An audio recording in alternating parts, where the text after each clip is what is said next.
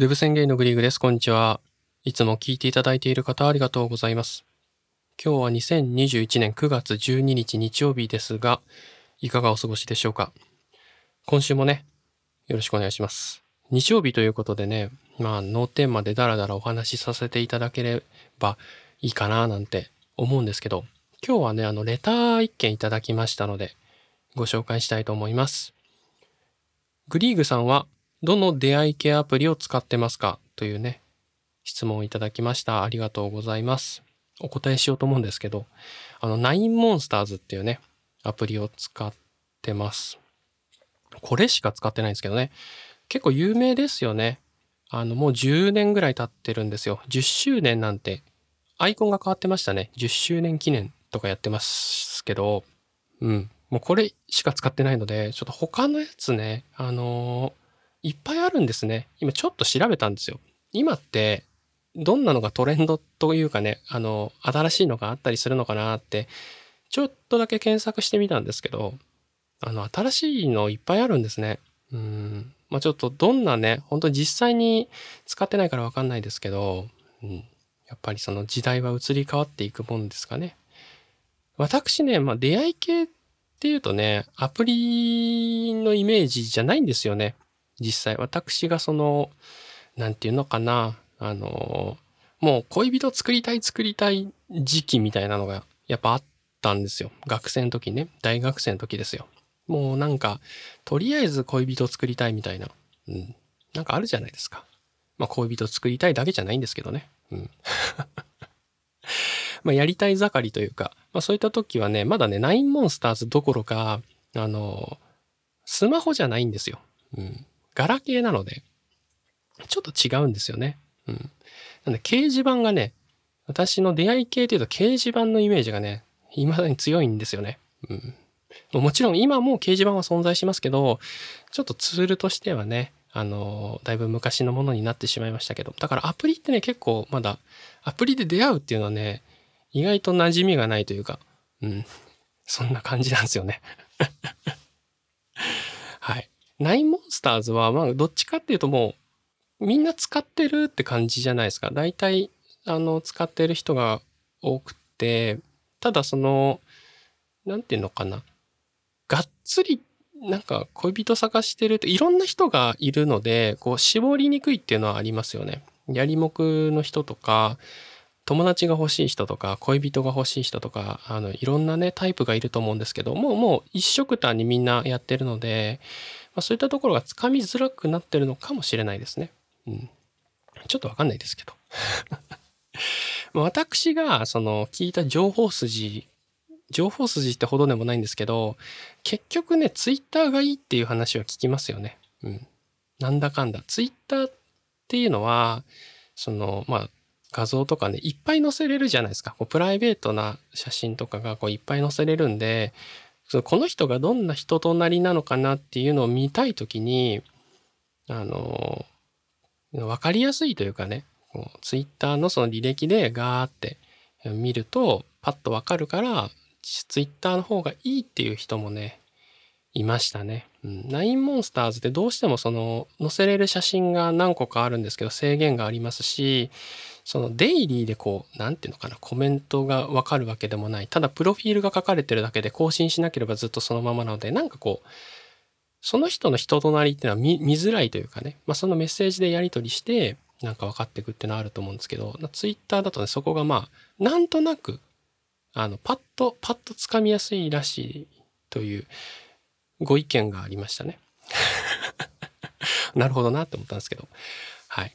ということでございました。私が使っているのはナインモンスターズということですね。はい。今日はこの辺にしましょうか。だいぶグダグダしましたけど、あの、お許しください。それでは、また明日。バイバーイ。デブ宣言のグリグです。こんにちは。いつも聞いていただいている方ありがとうございます。今日は2021年9月13日月曜日ですが、いかがお過ごしでしょうか？今日のテーマはですね、私、最近ね、おやつ、まあおやつなんか食べるんですけど、は、はまってるものがありましてね、それをね、ご紹介しようかななんて思います。カマンベールチーズですね。切れてないカマンベールチーズ。あのー、切れてるやつと切れてないやつがあるんですよね。切れてないやつっていうと、本当にこうケーキのようなね、こう円柱になっている。あれですね。まあちっちゃいケーキみたいな。本当にちっちゃい丸いケーキみたいなね。そういう形をしているんですけども、あれをね、そのまま食うっていうのがね、そのまま肉まんのように食うっていうのが、私最近のトレンドでございまして、うん、おやつにね、食べたりしてます。これね、チーズのね、いいところっていうのがね、何個かあるので、今日は共有させていただきたいと思います。まずはね、糖質量が少ないんですよね。うん。糖質をね、私あんま取らない生活をしているっていうのはね、何回もね、収録で言ってるからもうしつこいかもしれないですけども、まあ、なるべくね、取りたくないなって思ってるわけですよ。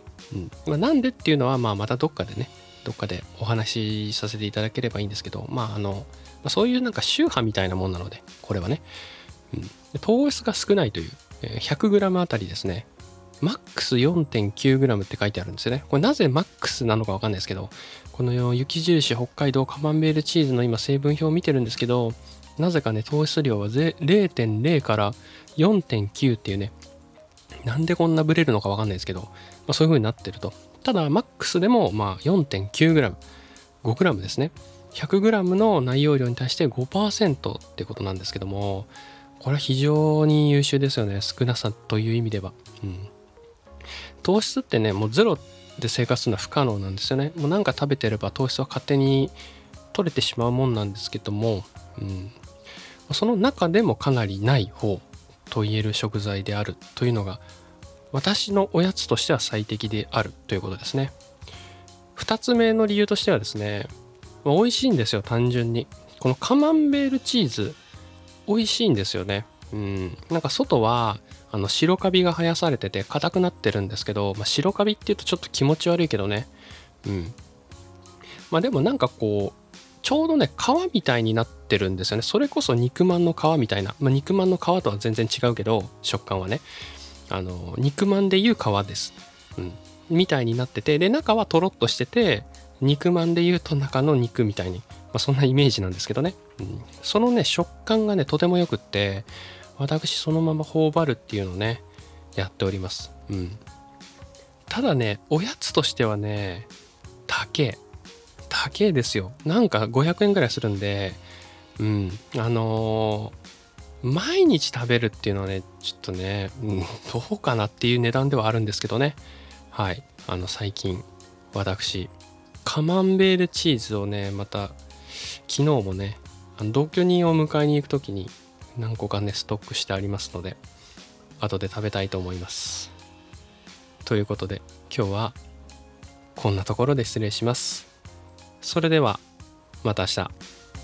バイバーイ。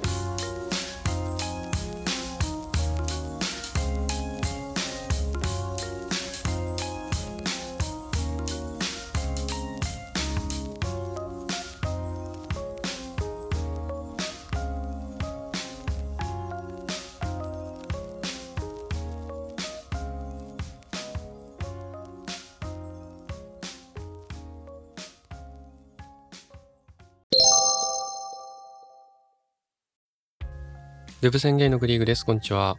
いつも聞いていただいている方ありがとうございます。今日は2021年9月14日火曜日ですが、いかがお過ごしでしょうか？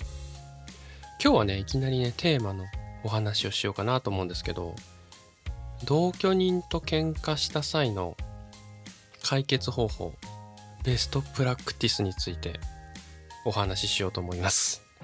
ベストプラクティスっていうのはね、最善みたいな、最適解みたいな感じですね。こうすればいいよっていう、えー、そういう方法でございます。もう答えからね、先に言っちゃいますけど、謝ることですね。私ね、いろんな喧嘩というか、まあ、同居人がいるんですけど、あのー、まあ、喧嘩をするわけですよ。一緒にね。人間と一緒にいたら喧嘩をするとは思います。わかんないけど。人によるとは思うんだけど、まあ、きっかけはね本当に大したことないんですよ。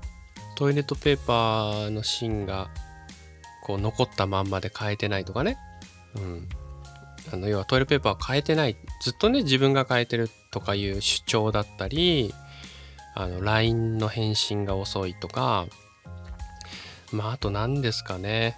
うん。あのちょっとさ家にいてさ話しかけたらなんかこう作業に集中しててさスマホ見てたりとかメール見てたりとかでこう話をちょっと聞いてない時とかがあったりして、まあ、無視する形になっちゃうとか、まあ、そういうね本当に些細なか些細なものですよ。あの喧嘩のきっかけっていうのはね、うん、そこから壮絶なバトルに発展する場合もあるわけですよ、うん。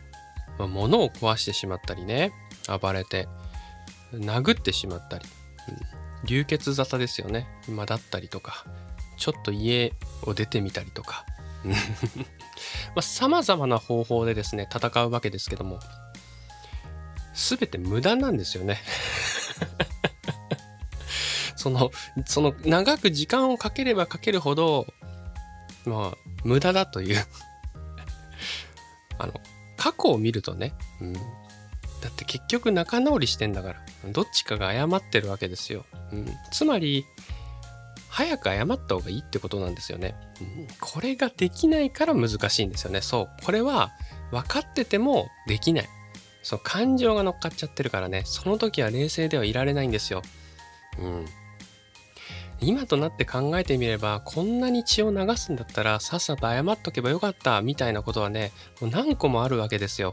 なのでね、本当に私、ほんとシンプルなんですけど、自分が悪いとか、相手が悪いとか、そういうね、あの、同性生活とかね、そういう一緒になんか生活してる中では、その、なんていうのビジネスとかじゃないじゃないですか。例えば会社でね、会社との関係で謝るっていうのは、あの、ちゃんと悪い時に謝った方がいいと思うんですよ。責任問題になっちゃうからね。うん、これ例え話ですけどただねその人と一緒に生活してるっていうのはそのなんか損得感情というか利益利益とかをね求めるためにっていうわけじゃないじゃないですか。もっと何ですかねビジネスライクというよりは精神的なつながりなわけじゃないですか。なのであの謝った方がいいという。どっちがどっちがねこう先に謝るかとかどっちの方が悪かったとかもうそういうことではないんですよ。そこの決着をつけることにほとんど意味が実はなくて、うん、と思っています。はい。思ってはいるんですけど、いざそうなったらね、またこう、テンションは高まってきて、その正義は失われるんですけどね。うん。まあ、今日はそんな感じでございます。なので、繰り返しになりますが、私ね、あのー、の喧嘩の対処、ベストプラクティスは、とりあえずね、ひたすら謝るということでございました。それでは、また明日。バイバーイ。